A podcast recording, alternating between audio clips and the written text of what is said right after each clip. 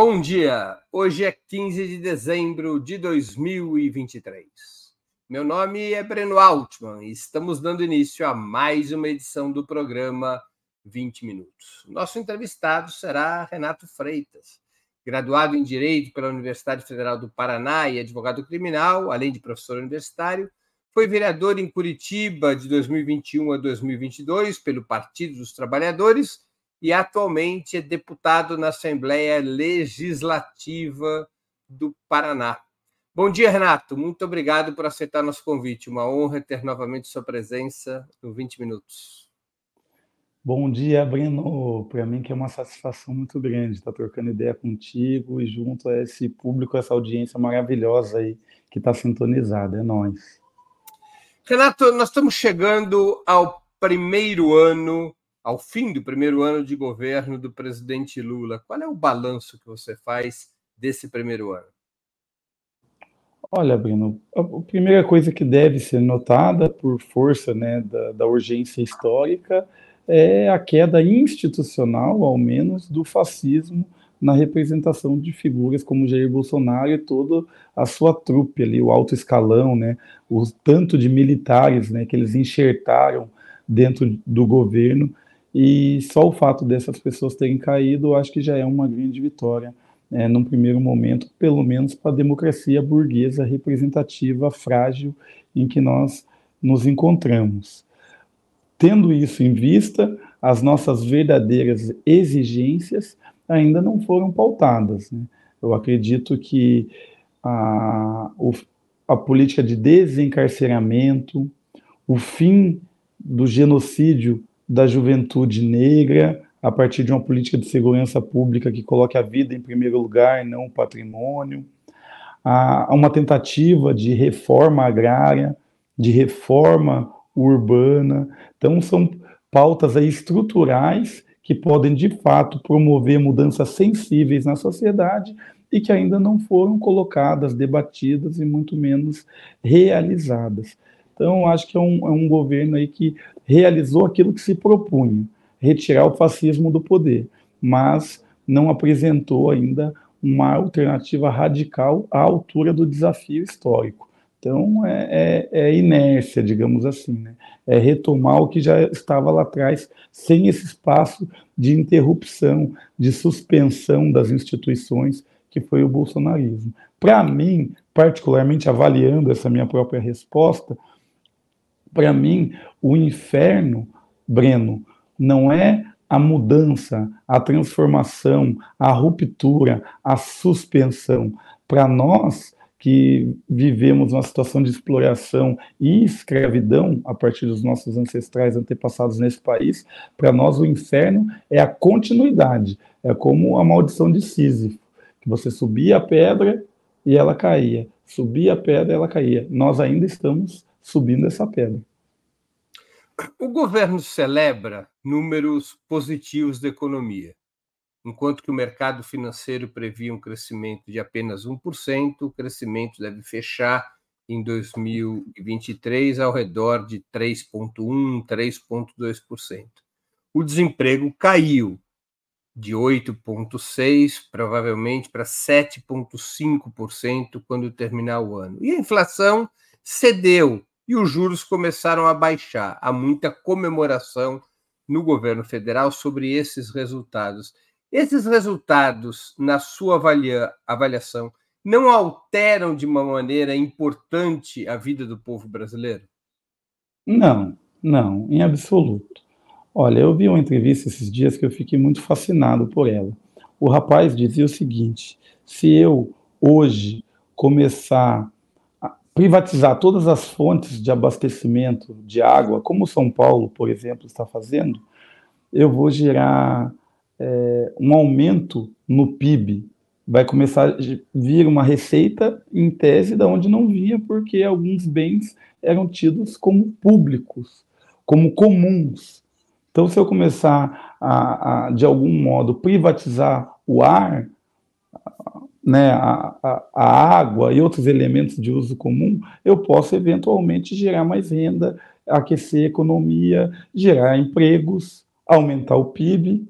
mas isso fará de nós um país com uma condição de vida ainda pior, embora o PIB e alguns números tenham aumentado. Eu quero dizer isso em linhas gerais é que isso é balela, essa coisa de você medir, né, ter uma ideia da vida do brasileiro médio a partir de um número que se dá por é, é, é, exportação de commodities, que se dá a partir de inserções no mercado, ou mesmo do próprio mercado financeiro, a partir dessas taxas de juros, melhora? Melhora, mas não é uma melhora sensível, muito menos significativa para a população de modo geral.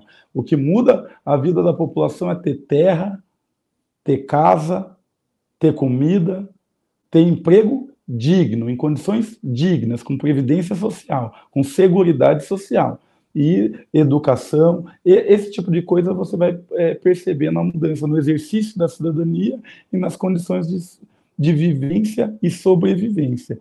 O resto é maquiagem ou conversa para inglês ver. Né? Mas você não acha, por exemplo, que com a recuperação do programa Minha Casa Minha Vida começa começam a ser andados alguns passos nessa direção que você propõe? Passos tímidos, Breno. Quantas décadas necessitaremos? Ó, oh, novamente, um programa louvável. Eu tentei, quando não era vereador, com a minha família, tinha que ter uma renda maior. Na época, tinha que ter, se eu não me engano, uma renda de três salários mínimos, alguma coisa assim. A gente não foi aprovado. Hoje em dia, eu acho que mudou isso. Mas, ó, vamos ser a cabeça pensa onde o pé pisa. Então, vou falar da minha experiência enquanto curitibano e paranaense. Hoje, para você tentar Minha Casa Minha Vida aqui no estado do Paraná, mais especificamente aqui na capital de Curitiba, você vai ter que, primeiro, sair de Curitiba. Você já vai ter que ir para Fazenda Rio Grande, vai ter que ir para Campo Largo, vai ter que ir para Piraquara, já começa aí. Cidades da, da, da, região metropolitana. De cidades dormitórios, exato. A cidade de Curitiba em si já não promove mais esse tipo de política de, de, de moradia, salvo raríssimas exceções. A regra é que a pessoa já vai para uma cidade de dormitório. Mas como a pessoa vai para a cidade de dormitório, se ela criou raízes, laços de amizade, laços vicinais, né, laços de vizinhança, com o ambiente de trabalho, a escola que a pessoa está estudando, o pai dela estudou. Você entende? O ser humano não é cachorro para ser simplesmente separado pelo mundo. Isso é um ponto, claro. O outro ponto é que a política, pelos números, já se demonstra insuficiente frente ao déficit que temos de moradia. Sem reforma agrária e sem reforma urbana, não tem como acender duas velas. Uma vai ser para o Odebrecht, que vai depois afundar um município como está afundando na Lagoas. E a outra vai ser para o povo. E o povo vai morar na casa de quem? Do Sérgio Naia, casa de areia, que é o que de fato acontece. Pequenas empreiteiras enriquecem, enriquecem. Pessoas da classe média, média baixa, muitas vezes, mas que tem uma pequena empreiteira que fez 10, 15 casas Minha Casa Minha Vida, achou-se, portanto, de classe média, porque aumentou sua capacidade de consumo, às custas de uma casa mal preparada para alguém lá no fundão da periferia e sem urbanização. Casa não é só casa, casa é urbanização. Se não tiver saneamento básico, pavimentação, creche, escola, linha de transporte, você não deu moradia, você isolou a pessoa, como foi feito lá na década de 60, no, na Cidade de Deus, como bem representa né, aquele, o filme Cidade de Deus nesse início. Né? Renato, se você tivesse que destacar um ponto positivo do governo Lula e um ponto negativo, quais seriam os seus destaques? Olha, um ponto negativo é em relação à segurança pública. O Programa Nacional de Segurança e Cidadania, o PRONAS, a qual tive a oportunidade de ir na inauguração dele aqui no Paraná, eu, eu fui e levei alguns amigos. Um deles, inclusive, um rapaz negro, retinto, já teve uma passagem pelo sistema criminal de um crime que não tinha cometido, por isso foi absolvido e mora na periferia daqui, e eu fui lá com ele e com outros. E no meio do programa ele me disse algo assim, sabe? é, de uma autenticidade radical. Ele me disse: Olha, pô, mano, você está me chamando aqui para ver o, no caso, o ministro, né, Flávio Dino, naquele momento. Você falou que ele é do nosso time e tal, do PT e tal, mas ele veio aqui, trouxe um monte de viatura, trouxe um monte de armamento e ainda deu dinheiro para um helicóptero. E, e é isso, e tem um ponto. E, e o governador está ali é, se vangloriando de ter construído, construído dezenas de prisões durante sua gestão. É isso, é tudo que eu não gosto, é o que eles estão fazendo e é isso que nos representa. Meu amigo me falou. E eu concordei com ele, obviamente, e fiquei muito contrariado. Porque onde que está a cidadania desse programa? Para o inglês ver e ver de longe, porque você vê de perto se frustra. Então, a política de segurança pública é um fracasso absoluto, que é a mesma de todos os outros governos, é a mesma que garante que o Brasil seja, em números absolutos, o país mais violento do mundo. E por isso não tenha se espantado ou se indignado com os números da pandemia mais de 700 mil, 800 mil. Agora, um ponto bom, né? É, um ponto bom, eu volto a repetir, é o processo lento, tímido de desmilitarização da sociedade que iniciou-se pela própria desmilitarização do aparato, que é o Estado. Que na mão deles a gente ficava ainda mais refém. É claro, voltou para a mão da Faria Lima, né? Sabemos, né? Mas pelo menos saiu da mão do guarda-belo da esquina. Quando alguém perguntou, pô, você não vai assinar isso daí? Pô, não tenho. Meu problema, o cara falou, meu problema não é com você, general, coronel tal. Meu problema é o guardinha da esquina. Porque é ele que vai exercer essa autoridade, ou melhor, esse autoritarismo. Então, acho que nesse sentido, freou um pouco os impulsos fascistas do guardinha da esquina o que reflete numa política um pouco menos bélica e letal para a população da periferia. Né? Muitos analistas e protagonistas da vida política do país explicam essas limitações do governo Lula pelo problema da correlação de forças. Haveria uma maioria conservadora muito é, poderosa no parlamento, inclusive ontem derrubou diversos vetos presidenciais, a sociedade estaria desmobilizada, os partidos de esquerda enfraquecidos, e isso obrigaria o governo Lula a ter um programa mais tímido, a fazer alianças com setores mais conservadores para garantir a sua sustentação. Na tua opinião, se essa é a realidade, como é que um governo sai dessa armadilha?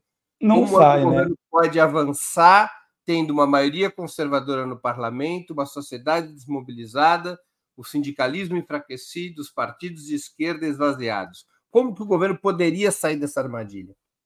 Olha, Breno, primeiro que esse argumento é muito confortável, porque ele retira qualquer senso de urgência e radicalidade daquele que administra e toma as decisões.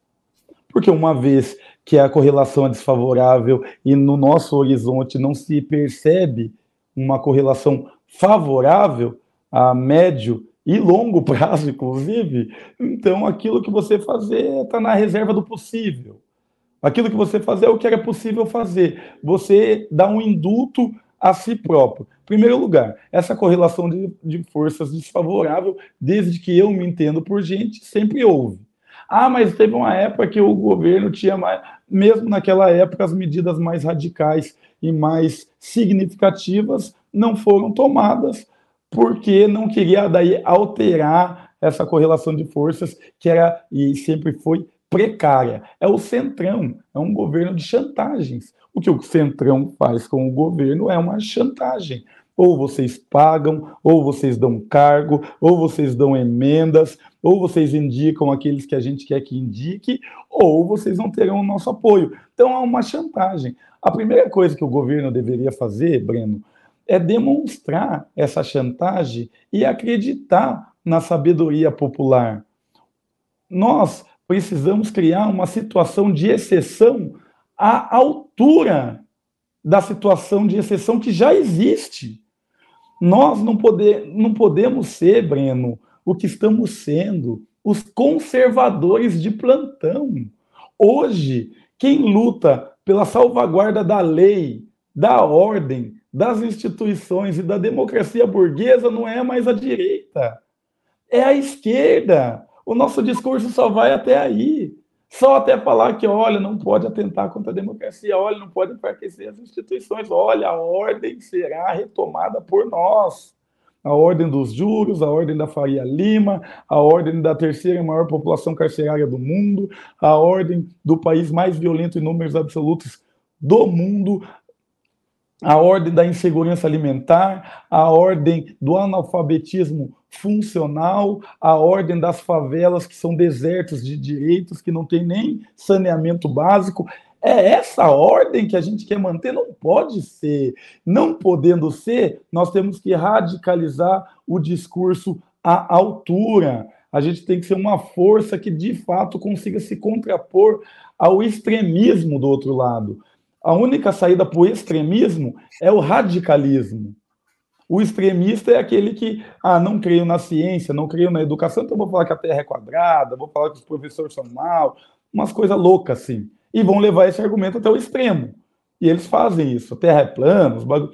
Agora, o, o nazismo é de esquerda, essas coisas. Agora, nós temos ao nosso favor a verdade. E a verdade está na raiz das coisas. Se a aparência e a essência fossem uma só coisa, a ciência não teria sentido. Então a gente precisa ir para além da aparência, ir para a essência, ir para a radicalidade reivindicar a radicalidade. E em temas que tenham o apelo popular. A própria reforma agrária e reforma urbana, se tratadas, se debatidas com transparência, honestidade e crítica, elas vão ter o apoio popular, mas a gente não tem coragem de se desentender, se indispor com o agro. Do mesmo jeito que depois não tem coragem de se indispor com os evangélicos, depois não tem coragem de se indispor com os militares, depois não tem coragem de se indispor com ninguém. Vira uma força de conservação. E, e a direita consegue monopolizar esse sentimento verdadeiro de indignação do povo brasileiro que vive, viveu e as coisas nunca mudam. E a corrupção, de fato, é um problema. Olha só o caso que eu, que eu denunciei lá na Assembleia Legislativa. Não tem como falar que é uma pauta coxinha, abstrata, infundada, de alienado político. Não. A corrupção é um grande problema. Agora a gente tem que mostrar como se dá. Quem são os agentes corruptores? Quem é o mercado que compra o parlamento? Nós não estabelecemos esse diálogo, essa discussão até hoje e perdemos aí na, na indignação aí para a direita, aí, que consegue ser o, o, os extremistas. Renato, vamos supor que a Constituição brasileira permitisse ao presidente Lula se afastar por um mês de férias e te indicasse para assumir o lugar dele. Você seria presidente da República por um mês o que você faria de diferente para começar o teu curto mandato? Qual seria o teu discurso para o país? Olha, Breno, primeiro, um pacto de pacificação das relações sociais no nosso país, tendo em vista o nível de conflito já estabelecido há séculos, sobretudo de origem racial e também de desigualdade social, haja vista que o capitalismo é um instrumento neocolonial de dominação. A remessa de lucros para a Europa é o maior símbolo disso. Então, o que nós precisaríamos era descriminalizar condutas, isso do ponto de vista da segurança pública, gente tem outros pontos, mas desse ponto de vista, esse ângulo, que para mim é sempre muito urgente, porque diz respeito à vida e à liberdade, dois grandes bens para qualquer ser humano. Então, a descriminalização de pequenas condutas, crimes insignificantes têm que ir para o juizado especial e tem que haver uma política de restituição. As pessoas têm que. Porque quando você bate num carro é, de, de um milhão de reais, dá um prejuízo de 400 mil reais, você não é preso. Você só precisa, depois de ajuizado uma ação contra você, você precisa indenizar aquele que, que sofreu dano. E por que se você roubar, furtar que seja, 40 reais, você é preso? Isso não tem lógica. Então, os crimes que onde é possível restituir para que a vítima se encontre da mesma forma de antes do delito e para que você tenha também uma ação pedagógica junto ao Estado para não reincidir e não precisar ser preso, todas essas medidas têm que ser tomadas. Segundo, tem que parar de construir presídio e fazer triagem. Presos, usuários de crack, que furtam em supermercado, que furtam pedestre na rua, não pode estar com grandes faccionados que têm quadrilhas especializadas em roubo de banco, de carro forte, de sequestro. Não pode ser massa de manobra e nem mão de obra barata na mão das cúpulas dos diversos, diversos é, grupos criminosos que existem no Brasil.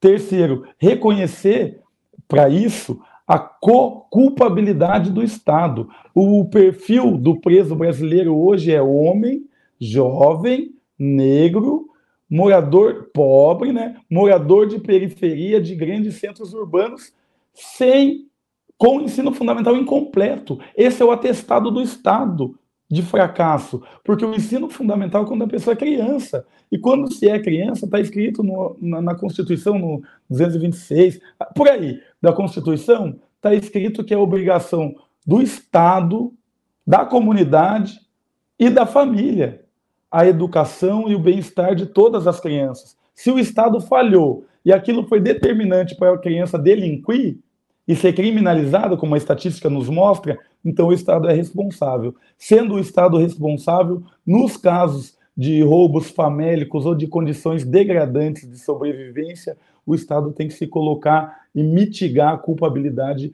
desse indivíduo. Do ponto de vista da segurança pública e a desmilitarização das polícias, as polícias todas têm que ser desmilitarizadas, e isso é uma reivindicação dos próprios praças, ou seja, cabos, sargentos, sub, todo, é, soldado, todo mundo.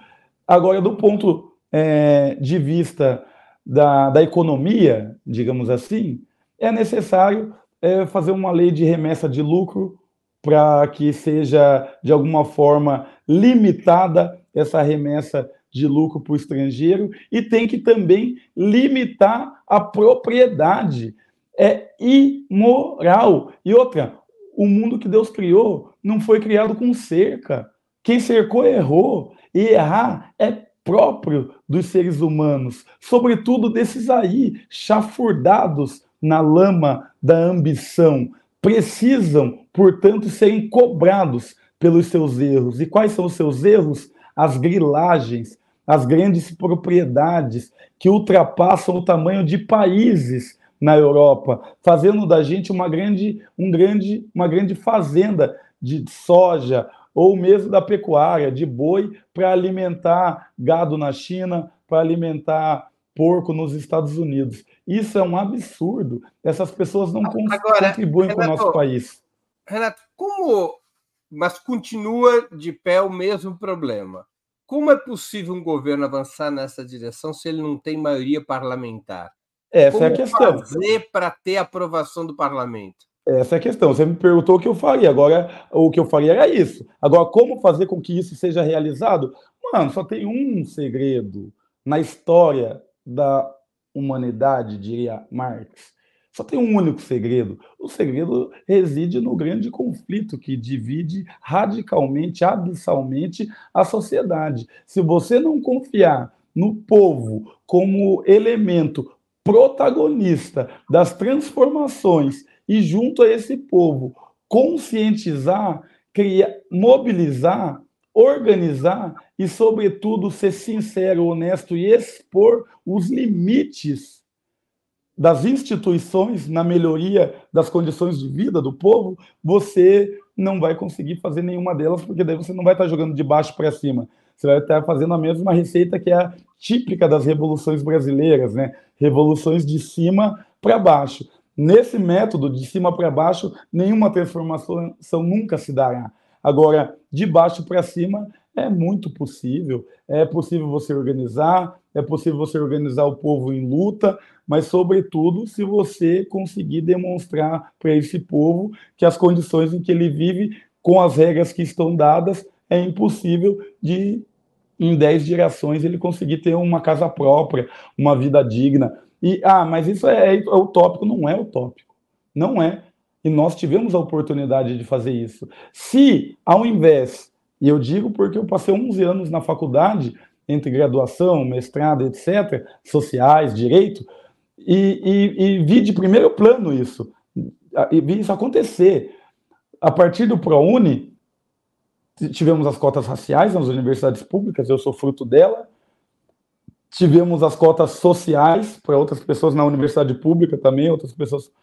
Isso foi muito bom. Agora, o que teve de verdade, aonde o dinheiro de fato foi, foi para engordar os empresários da educação superior, você da educação privada, um monte de novas faculdades vergonhosas até, em que as pessoas se formam e ainda continuam analfabetas funcionais não tem capacidade crítica de interpretação de um texto e não tem condições de exercer a própria cidadania no país com o ensino superior, Breno. Muitas vezes na área de humanas, sobretudo na área de direito.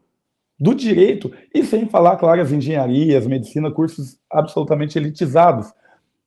Mas se nem os cursos das humanas, os estudantes conseguiram perceber que eles eram frutos de política social e que, portanto, teriam que reconhecer e lutar para a manutenção né, desse direito e dessa conquista, é, é porque o governo rifou essas pessoas, delegou a, ao Ratinho, o Ratinho já foi, chegou a ser um dos maiores empresários da educação aqui, o Oriovisto, o, toda a extrema-direita, Breno, toda a extrema-direita comprou grandes universidades, fizeram alunos formatados para ser mão de obra barata no mercado de trabalho e retiraram deles qualquer oportunidade de pensamento crítico, justamente para não exercer cidadania. O governo poderia fazer diferente? Podia. Escolheu acender uma vela para cada santo. Uma vela de sete libras para os empresários da educação e uma velinha ali daquele maço que compra na mercearia ali para os estudantes. E o resultado é esse, é triste. A, o, a, o setor universitário apoiou, sobretudo, o Bolsonaro Você nas universidades privadas. essa postura dos governos petistas é por falta de vontade de fazer diferente ou por falta de força para fazer diferente? Um pouco de cada, as coisas estão com, é, caminham conjuntas. Né? Olha, como você, Breno, vai se aliar ao poder, e quando eu digo se aliar ao poder, é fazer jantar com o Gilmar Mendes, é, e na festa na casa do, do Arthur Lira, é, é, é ser amigo do Joesley Batista, sabe? De fato, estar imbricado, siamês, junto, abraçado com as estruturas de poder, e depois você ter que é, bater de frente com essas pessoas, você não vai bater de frente, você vai compor, você vai conciliar, você vai conversar, sobretudo quando as suas concilia os processos de conciliação demonstram também uma fragilidade em relação ao seu discurso, aquilo que você fala, aquilo que você faz, estão em descompasso, e a oposição acaba sabendo disso. Então fica todo mundo um pouco com o rabo preso, e daí ninguém quer se indispor em grandes batalhas. Quem quer bater de frente com o Lira, Breno. Ninguém quer bater de frente com o Lira. O Lira ganhou a Caixa Econômica Federal, mano. Pô, o cara apareceu lá, os, o, todos os assessores do cara lá com o cofre cheio de dinheiro no esquema da robótica lá no Alagoas, lá. Alagoas, um lugar pobre pra caramba, mano. Terra de coronel, galera morrendo de fome, sem unidade básica de saúde, criança sem escola, trabalhando na lavoura, predestinada ao fracasso tá ligado? A vida indigna. E o cara tá lá usurpando, como os outros coronéis também do Alagoas, tá lá usurpando como um gafanhoto devorador que por onde passa deixa um rastro de destruição. E mesmo assim conta com o nosso apoio tão somente porque ele é corrupto e sendo corrupto se tornou forte e sendo forte se tornou, tornou ainda mais opressor e chantagista. É esse o tipo de gente que a gente tem que ter ao nosso lado? Não. Não, a gente tem que, pelo menos, ter o exemplo pedagógico da ação política, que é de conscientização das massas, atuando firme e radicalmente, para que, se a gente não ganhar politicamente, institucionalmente, o povo ganha, porque daqui 5, 8, 10 anos, ouvindo, construindo, percebendo, o próprio povo vai eleger um governo bem mais radical, seja o nosso ou seja o de outro. Esse é o fato. Mas eu acho que tem essa um pouco dessa, dessa vontade de poder, né? Uma vez você no poder, é muito difícil sair. Eu, eu, se me permite dar um exemplo de, de como isso é foda e como isso é uma traição ao povo uma traição ao povo. Sabe por quê, é, é, Breno? Eu estava aqui, em Curitiba, caçado. Caçado. Pela Câmara dos Vereadores de Curitiba. Estava lá, eu triste, cheio de problema para resolver, um linchamento orquestrado pela mídia, pelo setor empresarial e pela classe política. O governador Ratinho Júnior falou que foi o ato mais violento que ele tinha visto nas últimas décadas, o fato de eu entrar na igreja, e, e etc. Né? E teve aqui a, o comício né, do nosso presidente Lula. E eu estava lá, claro, do mesmo jeito que eu estive em frente à Polícia é, Federal, né? Do mesmo jeito que eu estive no primeiro dia que o Lula esteve preso, todos os comícios, eu estava lá. Breno, você acredita que. Ah, beleza, não deixaram eu, eu, eu ir lá no. no, no né, tinha umas 20, 25, 30 pessoas lá no, no palanque, né? não tive acesso, mas beleza, até aí normal, tá de boa. Sou só mais um jurão, sem sorte no mundão. Então eu tava lá, lá embaixo, né? Braço cruzado, olhando, assistindo. Minha mãezinha tava, ô Breno, minha mãe vota no PT desde que o PT existe, mano. Minha mãe aposta as fichas, minha mãe empregada doméstica, não terminou os, os, os estudos, tá ligado? Mas a minha mãe sempre soube. E a minha mãezinha tava lá, minha família tava lá. Falaram todos Ninguém na minha cidade sequer citou o meu nome e disse: Ei, Renato, sem sorte, estamos torcendo, talvez, esperamos que. Nada. Fingiram que eu não existia, que eu não estava sendo caçado. E o pior, daí o, o Lula vai lá e me chama o Samek do lado. Aqui em Curitiba, o pessoal. E estava lotado lá, né? Bem lotado. Aqui em Curitiba, o pessoal fala que a gente é que é de esquerda, que a gente é comunista, que a gente é contra o agro. Contra o agro, nada. Vem aqui, Sabec. Está aqui ó, o, nosso, o nosso latifundiário de estimação, aqui o nosso fazendeiro. Daí o cara, o Sabec é isso, tal. O Sabec é fazendeiro? É, o Samek é fazendeiro. E daí, é. Só né? para quem não sabe, o Samek é um filiado, um militante do PT e foi presidente da Itaipu Binacional, não é isso? É isso mesmo. E daí ele falou: tá aqui o nosso fazendeiro, o Lula falou: tá aqui o nosso. Você entende que, que coisa deprimente, mano? Você tem que vir até a capital do fascismo, infelizmente, que tem sido Curitiba, golpista, que prendeu o próprio Lula, e se dobrar de tal forma a dizer que entre nós também temos os exemplares do agro e que, portanto, não somos adversários e nem inimigos do. Ah, para, filho. Para, para. Não dá. É feio. Por que, que você acha que no Brasil, em outras partes do mundo também, mas especialmente no Brasil, nós temos uma extrema-direita com base de massas, mas a gente não tem uma esquerda radical com base de massas? Desculpa, você pode é, claro. repetir, no Brasil, como em outras partes do mundo, nós temos uma extrema-direita com base de massas, com apoio social. Ah, sim. Por que, que nós não temos, no Brasil, uma esquerda radical com base de massas? Ah, irmão, olha só, né? Que louco, né? Primeiro, eu acho que tem um vício, quase que de origem, infelizmente, para nós, de esquerda. Porque, a princípio, na teoria na tradição marxista, você chega a, a, aos elementos de contradição da sociedade capitalista, de compreensão e de possível transformação e abolição, abolição do capitalismo, a partir da via da racionalidade. A razão, muito própria ali do século XIX, inclusive, que foi o século do positivismo e de tantas outras formas de, de é, hiperconfiança, né, de superestimar a razão e a si próprio em detrimento da natureza. É o paradigma né, que vivia-se naquele momento, inclusive epistemológico. No Brasil, no terceiro mundo, o que, que acontece? A população, de modo geral, não tem acesso ao ensino superior e, como vimos, nem ao ensino público básico de qualidade. Portanto, o discurso é, marxista, de modo geral, ele fica muito dentro dos corredores universitários. O PT, quando se iniciou, propôs romper com isso a partir também da classe média, mas da via artística, das representações sindicais, de outros setores que não eram exatamente professores ou estudantes universitários. Com o tempo, isso se desfez.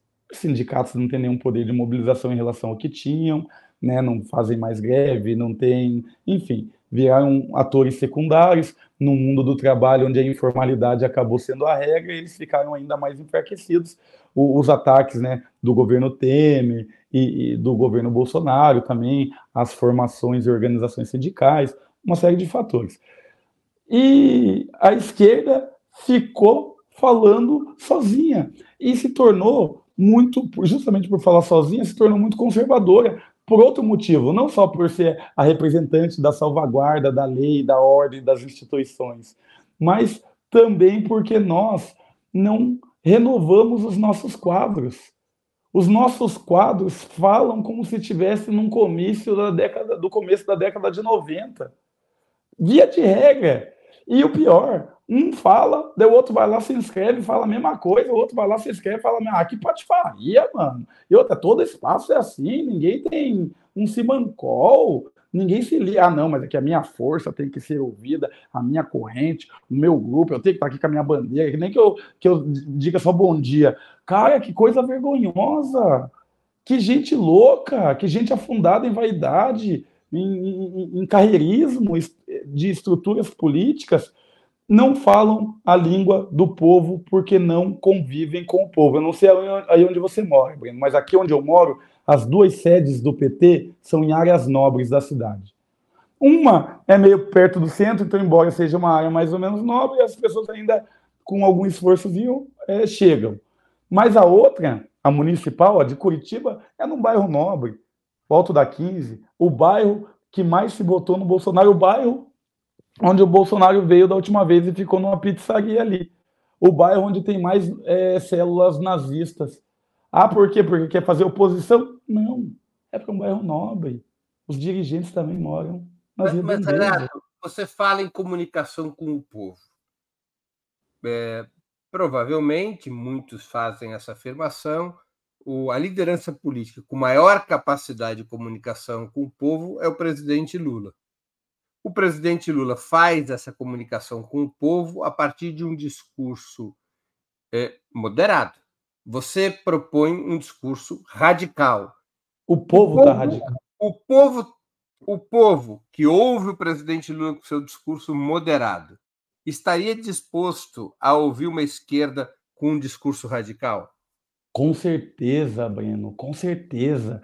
O povo radicalizou. O povo radicalizou.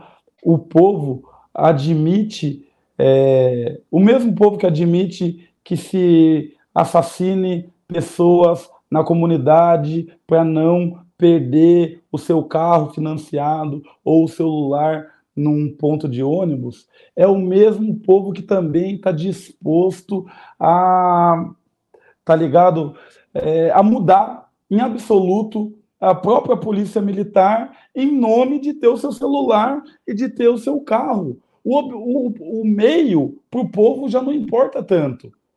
O que importa é a finalidade. A finalidade é de manutenção das condições mínimas de consumo e de sobrevivência. Se nós dermos um outro receituário para o mesmo objetivo, eu acho que a gente tem total chance de ganhar. A gente demonstrar, por exemplo, o povo não sabe, Breno. Eu, admitindo, não sabia. Pela primeira vez na campanha de 2018, eu fui conhecer o Paraná.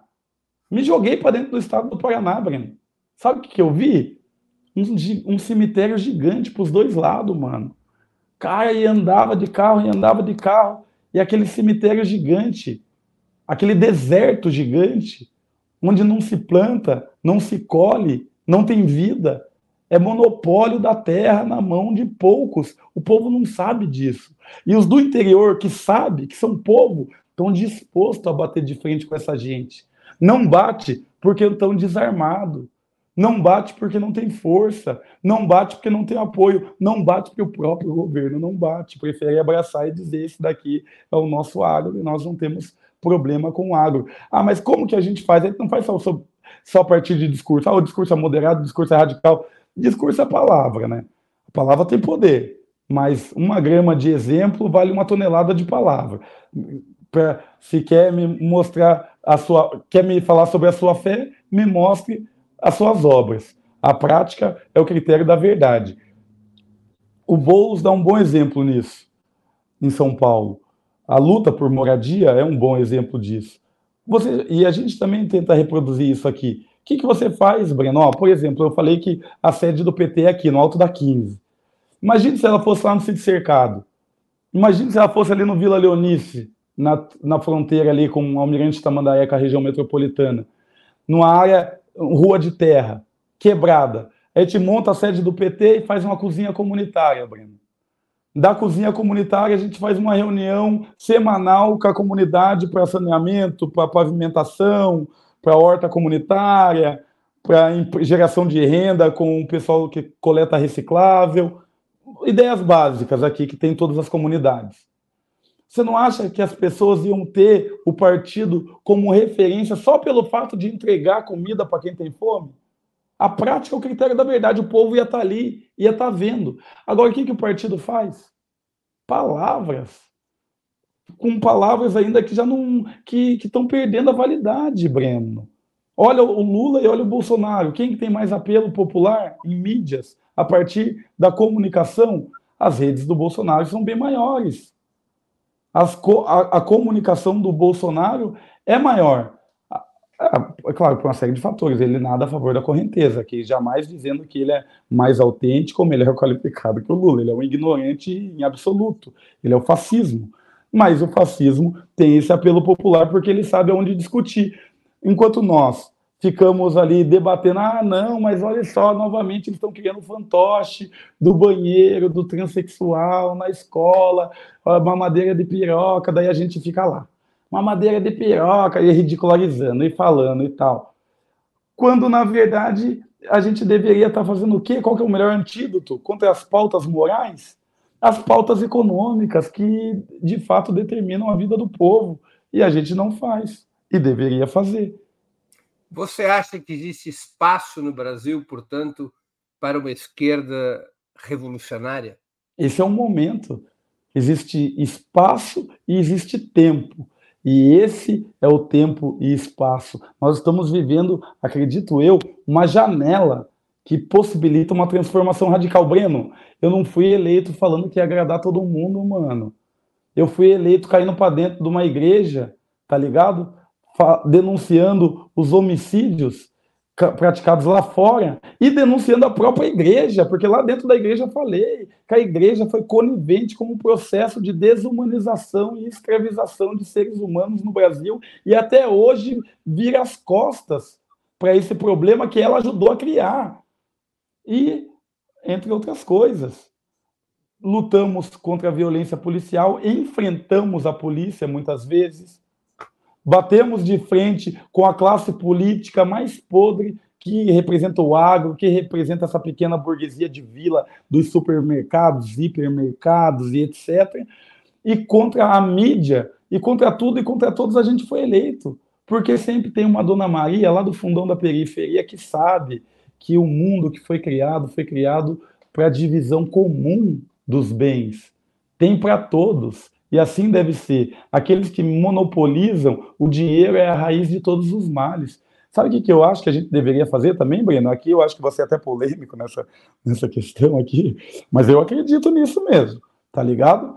Eu acredito que nós, é, de esquerda, e que também cristãos, devemos urgentemente, tá ligado? É, ter as nossas ordens, as nossas igrejas, os lugares onde a gente possa fazer a comunhão e que a gente possa também pregar a palavra sem essa deturpação. o cristianismo foi sequestrado pelo bolsonarismo. O que faremos? Ah, vamos reaproximar do Silas Malafaia, do, do, do, do da, de todas aquelas praias, porque nós temos que estar próximo dos evangélicos. Ai, que visão! Que coisa feia essa visão. Tipo, ah, eles lá daí a gente tem que se aproximar. Como que a gente se aproxima? Com o lobo que cuida deles em pele de cordeiro, que é o, os pastor deles. Daí faz alguma negociata, daí o cara vai lá e fala: queremos isenção fiscal, queremos não sei o quê, queremos não sei o quê, queremos não sei o quê. Ah, então tá bom. Ah, ó, daí você deixa eu falar lá no teu culto? Deixa. Ah, ó, nos aproximamos. Foi exatamente assim que a Igreja Universal cresceu tanto e deu uma rasteira no governo. A Dilma esteve lá dentro, o Lula esteve lá dentro e tantos outros grandes líderes do nosso partido, partido estiveram lá dentro pedindo a bênção para eles, para no primeiro momento eles ó, arrancar a cabeça. São lobos em pele de cordeiro. A gente tem que fortalecer esse cristianismo de base, que ele não é reacionário. Ele não é reacionário. Muitas vezes Posso ser polêmico dizendo isso, mas muitas não, na maioria das vezes, do que eu conheço, da minha vida em comunidade, o cristianismo foi tábua de salvação e foi transformador no sentido positivo do termo. Renato, você acha que a postura que muitos consideram relativamente tímida dos partidos de esquerda e do próprio governo em relação ao massacre que o Estado de Israel comete na Palestina tem a ver com o medo de afugentar o voto evangélico? Exato, você foi no, no, no, X da questão. Mas, Breno, você vê que preguiça que as pessoas têm, ou, ou melhor, que medo, que conservadorismo. Ah, pelo cálculo eleitoral aqui, é melhor deixar os palestinos tudo se fuder, porque se eu falar um A aqui, pode ser que eu perca meia dúzia de votos ali, perca um cargo lá, uma... Ah, não, não, palestino deixa não está nem no meu olhar, deixa essa gente. É assim que os caras pensam. Enquanto que a gente deveria falar, é, ô, seus evangélicos, vacilão, seus ignorantes alienados, vocês estão a favor da guerra de Israel contra a Palestina, mas a Israel que vocês estão defendendo não é da Bíblia, remota, longínqua, de existência duvidosa. Vocês estão defendendo a Israel de hoje, 2023, dezembro de 2023 da geopolítica que existe e que, inclusive, é um país que permite o aborto, é um país que permite o uso da maconha, que tem as marchas LGBT e que um monte de gente, mais da metade da população, nem religiosa é. Então vocês são laranja da situação. E já que vocês são laranja, então pregue aquilo que está escrito na palavra, voltem para a palavra e vão ver que a vida humana é sagrada e que esse tipo de covardia que está sendo cometido contra os mais fracos contra os mais pobres, é justamente a que era denunciada por Jesus. Vamos acordar para a vida. É assim que tem que falar com essa gente, tem que dar um chacoalhão, tem que falar real, tem que ser sincero. Ninguém passa batido, incólume, imune à verdade. A verdade afeta a todos, sempre. Só que para falar a verdade tem que ter coragem. O governo não teve. O governo teria que ter falado isso, subido o tom, do debate no sentido de crítica, não de ameaça. O que é o Brasil? O Brasil não tem nem exército. Opa, houve um congelamento provisório aqui do Renato. Enquanto o Renato. Ah, já voltou, Renato? Voltou? Voltou. O governo tinha que ter subido o tom qualificado à crítica, para que as pessoas pudessem, exercendo a sua cidadania, é, é, indicar uma opinião e etc., ganhar o consenso, a hegemonia das ideias. O governo abandonou completamente. O correto é o governo é mandar os diplomatas de Israel tudo para sua casa e retirar os do Brasil também. E falar, ó, oh, mano, nós não vai ser é cúmplice desse tipo de massacre. Olha o tanto de criança, mulher, hospital, escola, é uma limpeza étnica. Vocês querem o espaço para vocês o, a, a, Palestina é super populosa, porque sabe qual é a arma de sobrevivência de todo povo que sobrevive a genocídio, Breno? A maior arma, infelizmente, de um povo que sobrevive ao genocídio, eu digo isso também como população negra, é o nascimento, as crianças, a gestação, a reprodução. Essa é a maior arma que temos, e por isso a Palestina tem essa densidade demográfica, por isso que as quebradas têm essa densidade demográfica, porque no momento que a gente se reproduzir menos do que estivermos morrendo, não estamos morrendo pouco, a gente de fato vai ser condenado ao desaparecimento, que é o que Israel quer que aconteça na Palestina, e por isso intencionalmente mata crianças. Não é um acidente, é intencional, justamente por conta dessa política aí e desse entendimento. E o governo vai ser cobrado lá na frente na história, né? Não só esse, como todos os outros, né? Há um, um pacto quase que global aí, né? Renato, é, outro dia uma pesquisadora fez uma observação para mim com dados de que ela estava surpresa como no mundo inteiro e também no Brasil os intelectuais e representantes do movimento negro não eram ativos na solidariedade à causa palestina. Você tem a mesma observação? Qual seria a razão? Eu tenho, mano, eu tenho. Ah, uma das razões é o seguinte, né? É, a, é, a, é o próprio genocídio que se dá dentro do nosso país e que foi naturalizado. Breno, saíram os números de violência do ano passado, 2022. 2021 2022. O Brasil novamente é o país mais violento do mundo, com maior número de homicídios dolosos, sobretudo é, a população para a população preta, um, o país mais letal. Não há uma, uma propaganda do governo, uma campanha do governo de prevenção a homicídios. Não há um alerta de um nível é, pandêmico de mortes, assim que a, a Organização Mundial de Saúde é, taxa as taxas, os números, né, as estatísticas como as brasileiras, como pandemia, né, uma espécie de pandemia de homicídios, números pandêmicos.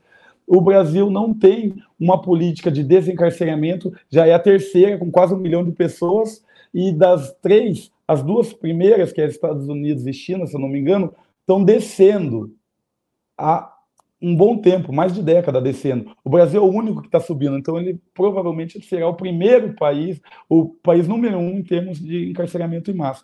Então a condição da pessoa negra brasileira é tão degradante que muitas vezes ah, campanhas internas de manifestação de solidariedade a povos longínquos, irmãos, claro, mas longínquos, parece até um pouco irônica.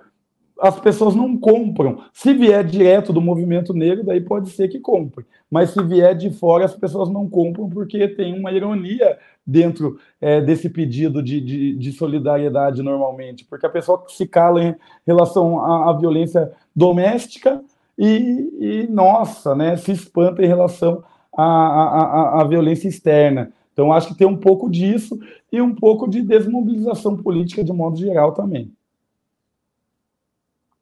Antes de continuarmos, eu queria lembrar vocês como é essencial que contribuam financeiramente para a manutenção e desenvolvimento de Opera Mundi. Vocês já conhecem as seis formas possíveis de contribuição. Assinatura solidária no site operamundi.com.br/apoio Inscrição como membro pagante em nosso canal no YouTube, basta clicar em Seja Membro e escolher um valor no nosso cardápio de opções. Super chat, super sticker durante nossas transmissões ao vivo. Valeu, valeu demais quando estiverem assistindo aos nossos vídeos gravados. E o Pix a qualquer momento. Nossa chave no Pix é apoia.operamundi.com.br. Eu vou repetir a nossa chave no Pix: apoia.operamundi.com.br br Eu também quero lembrar vocês de uma promoção que estará valendo até o dia 22 de dezembro. Recentemente, a editora Alameda lançou o livro Contra o Sionismo, retrato de uma doutrina colonial e racista da minha, de minha autoria. Até o dia 22 de dezembro de 2023, todas as pessoas que fizerem novas assinaturas anuais em nosso site receberão como presente um exemplar autografado da obra, que reúne algumas eh, das intervenções, reúne artigos relativos eh, aos principais temas do conflito em curso, do massacre em curso de Israel contra a Palestina, para poder entender melhor esse processo. Quem já tem uma assinatura do nosso site ou é membro pagante do nosso canal no YouTube, terá um cupom de 50% de desconto para adquirir o livro. Nós já mandamos esse cupom para os assinantes do site por e-mail e para os membros pagantes do canal no YouTube, esse cupom de desconto está disponível em nossa comunidade. Para nós é muito importante nesse momento esse apoio financeiro de vocês, porque, como sabem, Opera Mundi tem sofrido sucessivas desmonetizações por conta da cobertura que faz é, do massacre, do genocídio de Israel contra a Palestina. Desmonetização significa perder anúncios publicitários, o que afeta muito a receita do nosso canal. Para que a gente possa é, suprir essa receita e enfrentar essa situação, mantendo e ampliando um jornalismo crítico de qualidade, nós precisamos que vocês nos apoiem mais do que nunca. E ao apoiar-nos fazendo uma assinatura anual no nosso site, vocês ganham de presente esse exemplar, um exemplar do livro Contra o Sionismo, com o meu devido agradecimento. Muito obrigado a todos e todas que puderem contribuir. Renato, você defende essa ideia de que o país tem um espaço para uma esquerda radical, para uma esquerda revolucionária. De onde nascerá essa esquerda revolucionária? Dos atuais partidos de esquerda? Ou você acha que mais adiante um novo partido de esquerda terá que ser criado? Olha, Bruno, eu acredito, o fascismo, quando ele avançou, ele não avançou pelo centro, pelas instituições, pelas universidades, pela Faria Lima ou qualquer coisa do gênero. O fascismo avançou na zona oeste do Rio de Janeiro. O fascismo avançou aqui em São José dos Pinhais, ali em Almirante Tamandaré, ali no Fazendinha, nas bordas, na periferia como milícia no sistema brasileiro. Quem, de início, enfrentou, conteve, na medida do possível, essas milícias, foram justamente esses territórios marginalizados. Compreenderam e enfrentaram na medida do possível. Até ele chegar no centro, ele já tinha crescido e dominado em outros lugares. Portanto, os primeiros é, salvagu é, guardiões, né, os primeiros guardiões da democracia brasileira foram os sujeitos periféricos, primeiro lugar. Segundo lugar, qual é a luta política por excelência? Todas as políticas contribuem para a maior política de todas, a política de viver, de bem viver, de vida em abundância. Quem são os povos que no Brasil lutam pela vida desde que existem os povos indígenas e o povo preto, que por sua vez estão também nas periferias. E é claro, as pessoas empobrecidas pelo capitalismo selvagem, desregrado, que descarta seres humanos, como nós vivemos hoje, que também estão na periferia. Então, qualquer mudança significativa só pode vir de lá porque é só lá que se tem esse senso de urgência. O tempo é relativo, depende de que lado da porta do banheiro você está. Aqueles que estão no centro estão dentro do banheiro com o almanac da Mônica na mão, dando risada, viajando. Agora, aqueles que estão na periferia estão do lado de fora do banheiro, dando, suando, dando tapa na porta, implorando para entrar.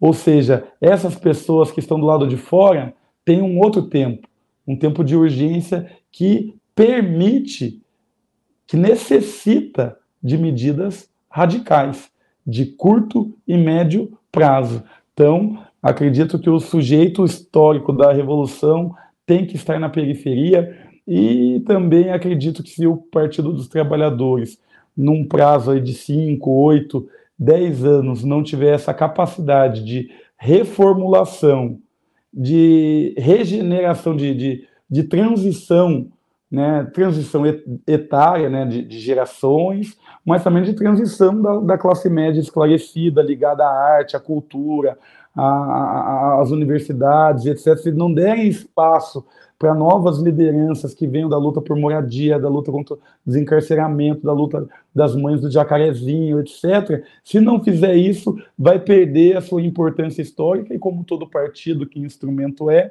vai ser descartado em nome de um outro instrumento que eventualmente pode vir no horizonte.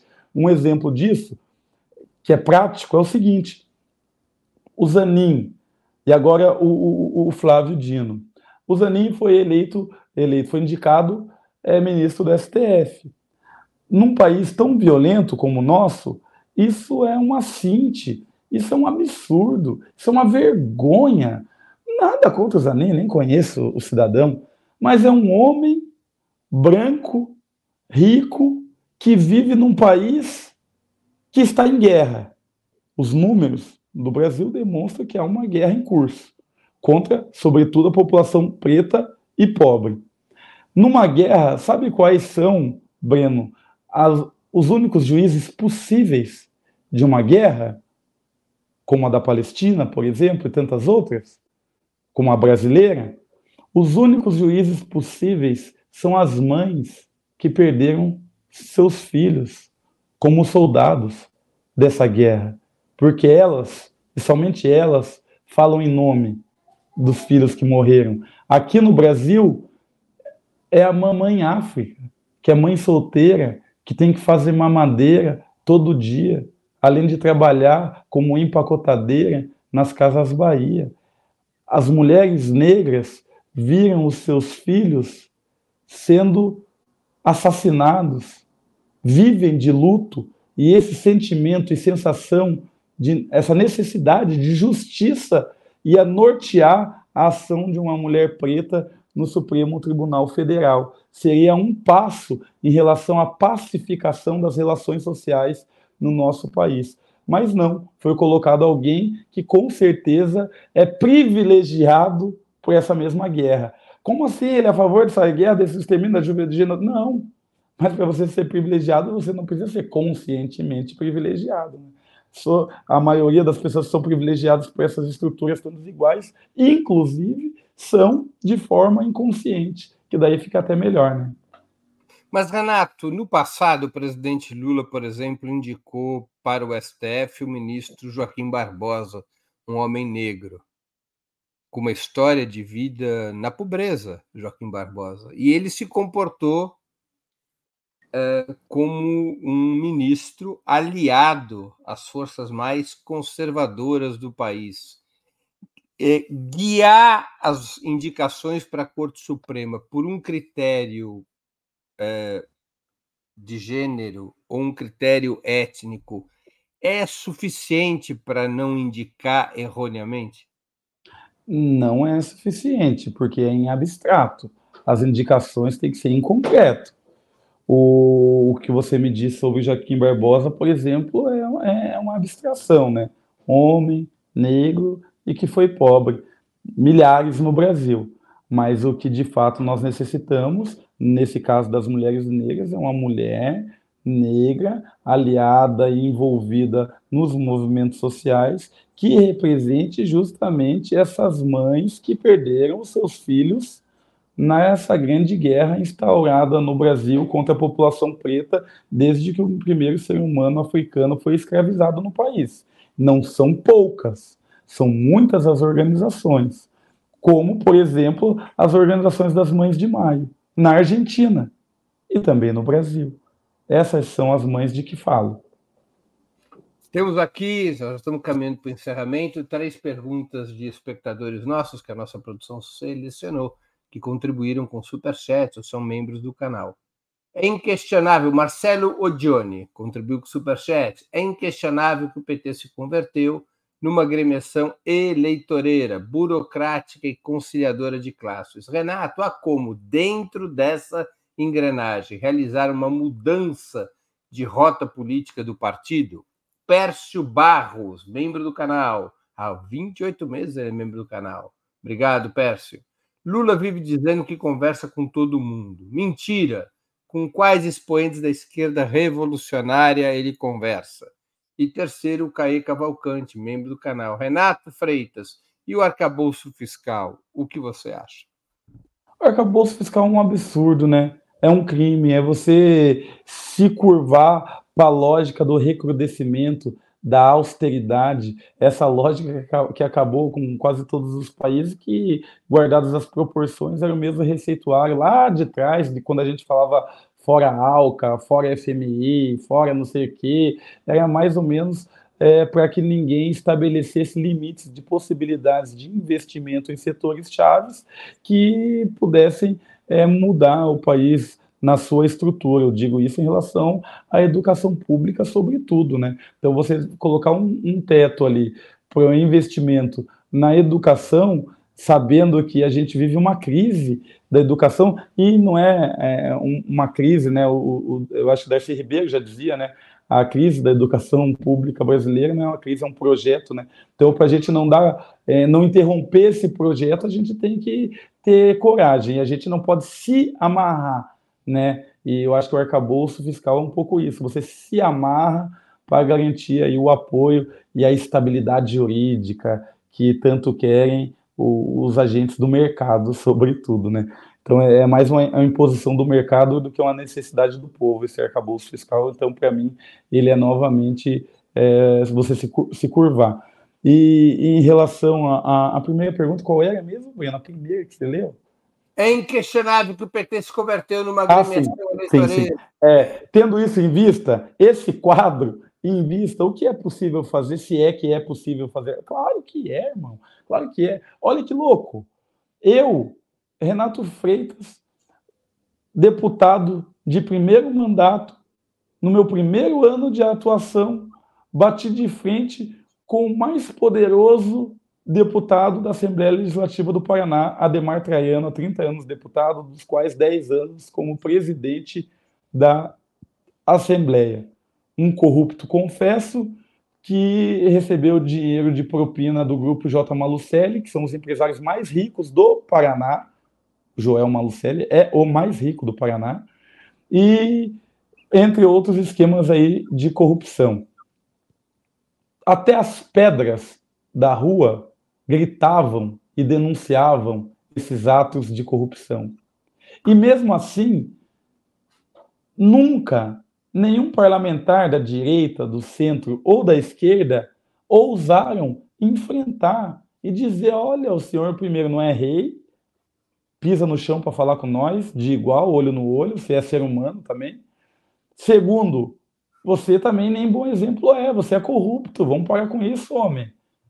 Dinheiro do povo, aí você está gerando miséria, depois você fala bandido bom, bandido morto, mas você tira escola, tira a condição de existência digna da pessoa, joga a pessoa num deserto, degrada a existência da pessoa, e quando ela comete um pequeno delito, mesmo que famélico, você mesmo manda matar a pessoa? Seu hipócrita, não, você é corrupto e é hipócrita. Quem teve coragem de dizer isso? Ninguém, Breno. Eu fui lá e falei, mano. Falei, você é corrupto, você é hipócrita. Você não é rei. Aqui não. Aqui você volta de ré. Não porque eu sou forte, eu sou fraco, mas porque a verdade está ao meu lado e ao lado do povo.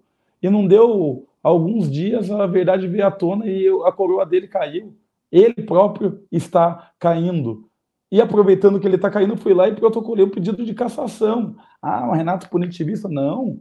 Para mim, quando o cara rouba o dinheiro do povo, daí já era, né? Qual é o outro limite? Para ele matar você?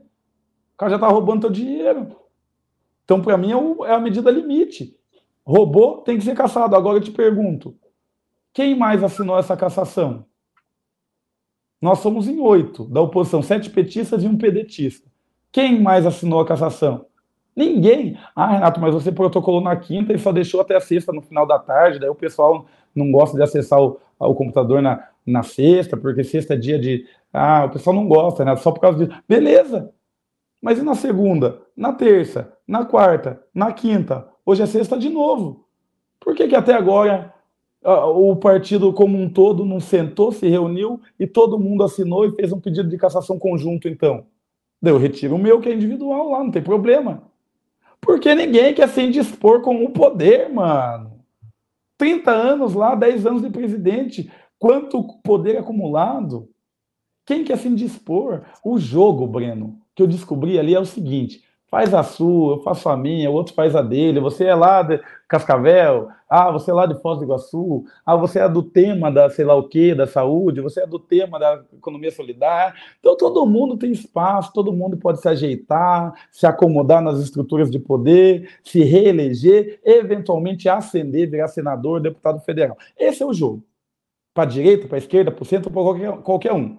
Agora, o que pode um parlamentar radical fazer é bagunçar as cartas do jogo e deixar eles um pouco perdidos. E é isso que eu acho, acredito que estou fazendo hoje e promovendo uma mudança não só na direita, que eu estou combatendo, mas, sobretudo, na esquerda, porque eu estou é, estabelecendo novas balizas, novos parâmetros do que o que deveria ser esquerda. Ah, Renato, que ironia, que arrogância, que... Não, não é. É só uma constatação mesmo, na humildade. Renato, nós estamos chegando ao fim da nossa conversa e eu queria te fazer duas perguntas que eu sempre faço aos nossos convidados e convidadas antes das despedidas. A primeira é qual livro você gostaria de sugerir aos nossos espectadores? A segunda, qual filme ou série poderia indicar a quem nos acompanha? Olha, o livro, eu sempre retomo um livro de um autor que eu li muito cedo me apaixonei e me identifiquei muito com ele, que é o Lima Barreto. Um escritor genial, negro, que não foi reconhecido em vida, que foi para a clínica psiquiátrica, clínica de reabilitação, acabou morrendo pobre esquecido. E que tinha uma perspicácia, uma radicalidade na crítica ao Brasil que é incomparável. E esse livro, é, em especial, Os Brusundangas, que é uma coletânea né, de contos, tem um homem que falava javanês, tal, tal, tal, mas tem esse conto dentro do livro que é Os Brusundangas, que é maravilhoso. Eu indico a todas as pessoas porque ele critica o Brasil como se fosse o país, né, na ilha dos Brusundangas, e ele vai falando é, elementos que caracterizam, né, o Brasil, traços que caracterizam o Brasil, e que perduram até hoje, então por isso a sua leitura se torna ainda atual. Filme e série? Filme, mano, eu tô assistindo. É, eu já assisti, mas eu quero assistir de novo, e esse ano, se tudo der certo, novamente, quero exibir publicamente, inclusive, o filme Beat Street. O, o, o filme Beat Street é um clássico, é da década de 80, acho que é de 1984, por aí. É um clássico da cultura hip hop, e esse ano a cultura hip hop completa 50 anos de existência, sendo lâmpada para os pés daqueles que, como eu, não tiveram pai, não tiveram herança, moraram lá no fundão da periferia, não tinham voz, e o hip hop foi a voz a partir do rap, que tinham que olhar apenas para o chão e de repente viram nas paredes os grafites, o mundo colorido, a dança, o break, a ginga, a mandinga. Então, a cultura hip hop salvou muitas vidas e a gente é, né, faz todas as reverências, todas as homenagens a essa cultura que é nós, que somos nós. Eu sou hip hop também. Alguma série? Sério, eu tava assistindo aquela The Wire, só que os, os capítulos são longos, né, mano? E tem bastante, e a minha vida anda muito louca, então eu meio que parei, tá ligado? Mas não queria ter parado, tava, tava achando legal, mas, mas parei. Daí tava assistindo outra também, e parei também, mas também tava achando legal, mano. Aquela que o cara é um deus do, do, do sono, acho, alguma coisa assim, mano, que ele é aprisionado por uma pessoa num feitiço lá, e tá, ah, esqueci agora, mas é uma série legal lá. Você essa semana fez 40 anos. Antes de ontem, Breno, dia 12, irmão, quarentei, mano. Quarentei. Meus, meus parabéns, meus parabéns. E amanhã minha filha faz quatro anos. Eu fiz 40 e amanhã minha filha faz quatro. Muito bem, parabéns ela também. Como chama sua filha? Aurora. Aurora. Renato, eu queria agradecer muito pelo seu tempo e por essa conversa, como sempre, tão interessante e educativa. Muito obrigado por ter aceito o nosso convite. Valeu, Breno. É nóis, tamo junto. Forte abraço. Abração. Também agradeço a todos e todas que assistiram a esse programa, em especial aqueles e aquelas que puderam fazer contribuições financeiras ao nosso site e ao canal de Ópera Mundi no YouTube. Sem vocês, nosso trabalho não seria possível e não faria sentido. Um grande abraço a todos e a todas.